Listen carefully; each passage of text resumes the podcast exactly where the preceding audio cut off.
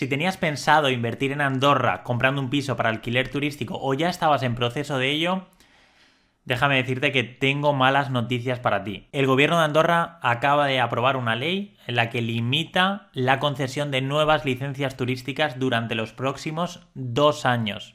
Quédate hasta el final del vídeo porque este tema estoy seguro de que te interesa. Vamos a por la libertad.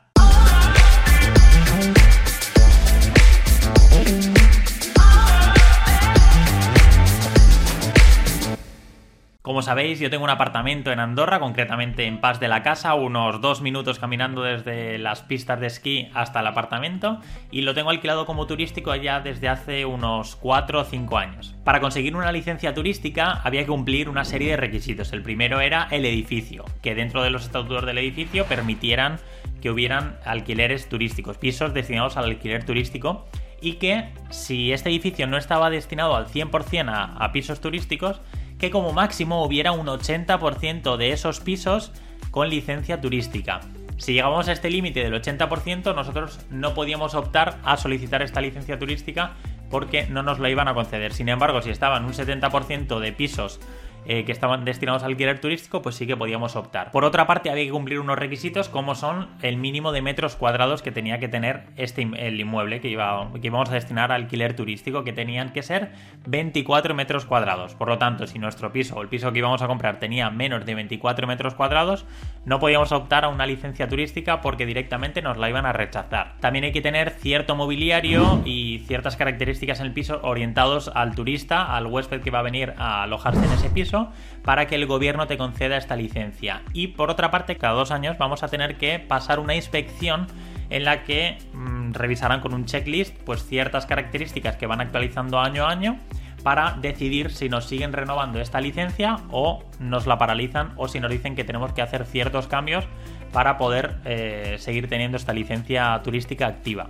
Y lo mejor de todo es que si tú comprabas, ibas a invertir en Andorra y comprabas un piso que ya tenía esta licencia turística concedida y estaba en activo, directamente no tenías que hacer nada porque tú al comprarlo ya estabas comprando un inmueble con una licencia turística en activo y por lo tanto no tenías que hacer ningún trámite de solicitud de nueva licencia turística. La adquirías, el nuevo comprador de ese inmueble la adquiría. Sin embargo, tengo malas noticias porque esto ha cambiado. Así que es muy importante que estés atento. Te pongo un poco en contexto antes de explicarte cuáles son estos cambios que se han producido con la aprobación de esta nueva ley que afecta a la concesión de nuevas licencias turísticas en Andorra.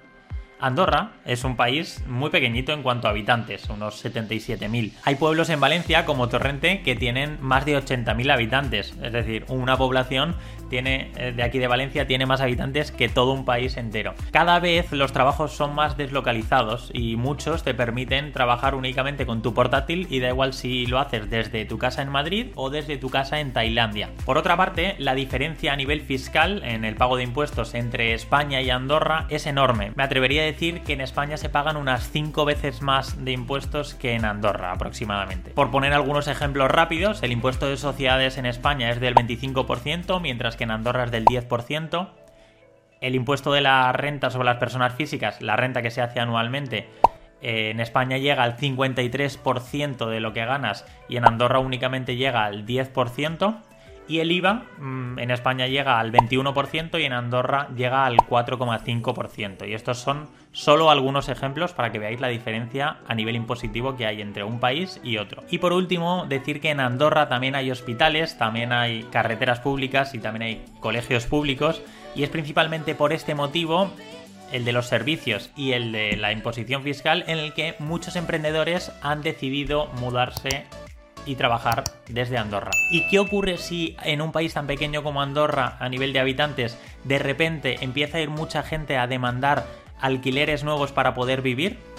Que el precio, evidentemente, de los alquileres sube. A misma oferta y mucha mayor demanda año a año, el precio sube. Hay que tener algo en cuenta y es que el perfil de personas que suele irse a vivir a Andorra no ganan 1000 euros, suelen ganar bastante más. Por lo tanto, tampoco suelen escatimar a la hora del coste del alquiler. Sin embargo, la gente que vivía ya allí antes, desde hace años, y que trabaja en supermercados, bares, restaurantes, hoteles, y que cobra un salario normal, pues podríamos decir de media unos 1.300 euros, pues antes eh, pagaba un alquiler mucho más bajito al que están pagando actualmente, eh, llegando en algunos casos a duplicarse el coste del alquiler. Por lo tanto, esto ha provocado que el gobierno de Andorra decida intervenir el mercado inmobiliario en el país para intentar frenar el alza de los precios en el alquiler. Y estoy seguro que has escuchado hablar que para ir a vivir a Andorra antes había que dejar un depósito de 15.000 euros a fondo perdido y que va a haber un cambio en el que ahora el depósito va a aumentar a 50.000 euros. De hecho, te dejo la entrevista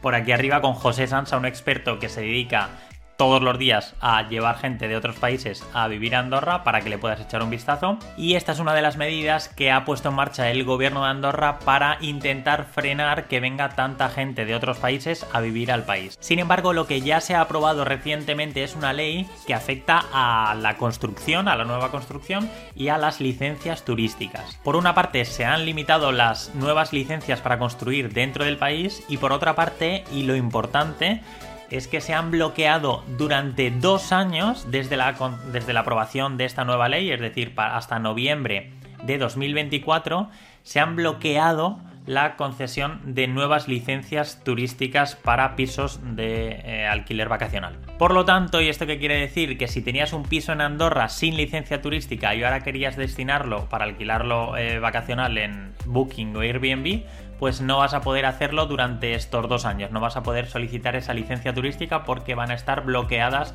la concesión de nuevas licencias durante dos años. Y por otra parte, si compras un nuevo piso en el país, independientemente de este piso eh, que vas a comprar, ya tuviera la licencia turística concedida o no la tuviera, a la hora de comprarlo, este piso va a perder esa licencia turística que ya tenía o que no tenía. Y por lo tanto, tú como nuevo propietario no vas a poder solicitar esa licencia turística hasta dentro de dos años, hasta al menos noviembre de 2024. Y solo lo vas a poder alquilar como larga estancia para vivienda habitual y no como vacacional. Hay una excepción, sí que es verdad, que es que sí que se van a conceder nuevas licencias turísticas a lo que sean casas, es decir, que no sean pisos y por otra parte a los apartamentos que cumplan una serie de requisitos para obtener la licencia de 5 estrellas, lo cual es bastante complicado porque requiere unos estándares de calidad bastante altos. Por lo tanto, con esta nueva ley aprobada, solo los pisos que ya estaban con licencia turística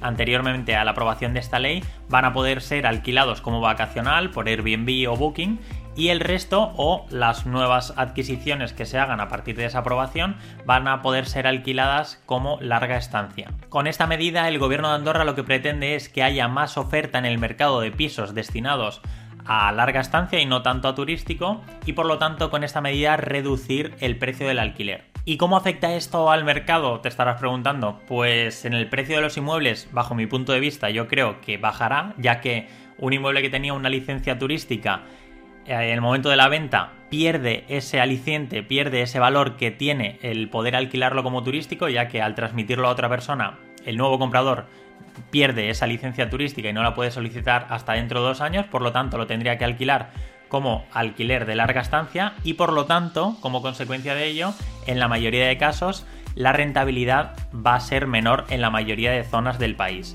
Por lo tanto, ni debido a la rentabilidad menor, como consecuencia, va a bajar el precio del inmueble. No obstante, y como contrapartida, para los que ya tenemos un piso eh, como alquiler turístico y tenemos la licencia concedida, probablemente la rentabilidad sea algo mayor, ya que no vamos a tener nuevos competidores en el mercado, no vamos a tener más competencia y además va a haber pisos que pierdan la licencia o que no se la renueven y por lo tanto seremos eh, menos jugadores en el mercado y podremos incluso aumentar la rentabilidad. En fin, veremos cómo quedan todos estos cambios, eh, todas estas nuevas leyes que se están aprobando con el fin de controlar eh, o regular el precio del alquiler para que no siga disparándose.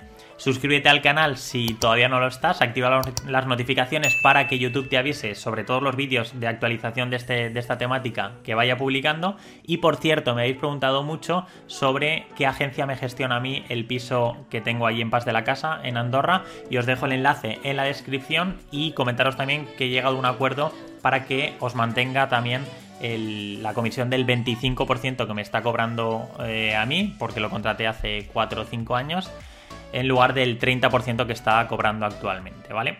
Soy Javier Medina, espero que te haya sido útil toda esta información y que te haya aportado valor y nos vemos por aquí por el canal Libre a los 30. Un saludo.